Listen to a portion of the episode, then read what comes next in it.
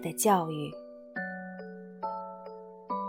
十月，安利科度过了一个非常愉快的暑假，转眼间就要开学了，他就要升入四年级了。新的学年里，安利科认识了一些新朋友，对新老师也渐渐产生了好感。新的学年里也发生了很多意想不到的事情，让我们走进去看一看吧。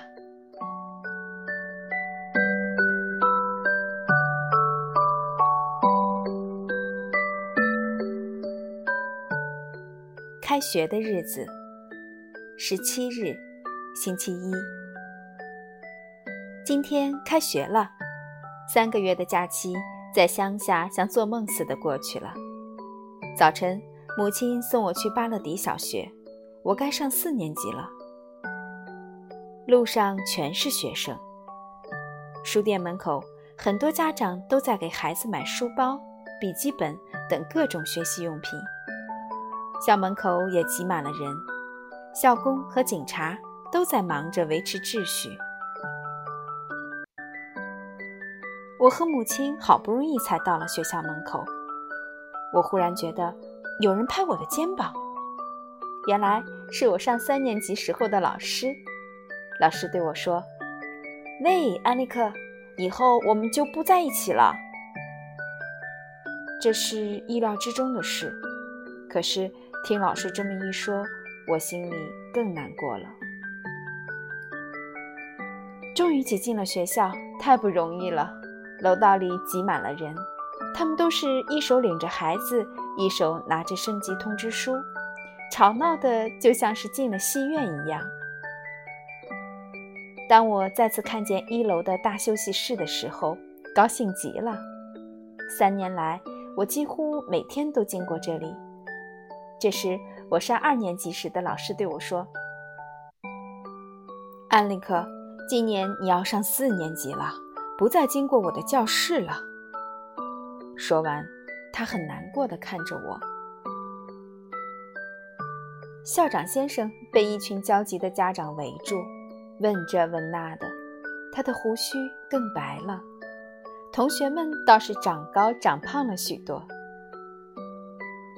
刚入学的一年级小朋友，有些不愿意到教室去，像小驴一样倔强，被硬拉进去，接着又逃出来；有些看见父母离开就大哭起来，家长们只得哄着他们，或者带回家去，弄得老师也没有办法。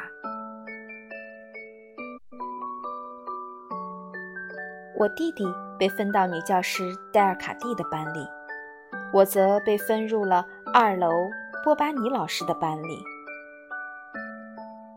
十点钟，大家都进了教室。我们班一共五十四人，和我一个班的有三年级时的十五六个人，其中就有总是得一等奖的戴洛西。回想起曾经去过的森林和山野，我觉得学校又小又沉闷。我还想起了我三年级时的老师，那个经常微笑、个子不高的好老师。以后恐怕再难见到他了。而我们的新老师，身材高大，有着一头灰色的长发，没有胡须，额头上布满了皱纹。他说话声音很大，盯着我们看的时候，眼光简直要射进我们心灵的深处。并且，他不喜欢笑。我想，这才是第一天呢，还有九个月呢。学习呀，考试啊，那些困难的事儿，什么时候才到头啊？放学走出学校，我马上跑到母亲身边，吻她的手。母亲对我说：“安利克。”你可要好好学习呀！我们高高兴兴的回了家。不过，一想到今后再也见不到那位面带微笑的好老师了，我就觉得学校不像以前那样美好了。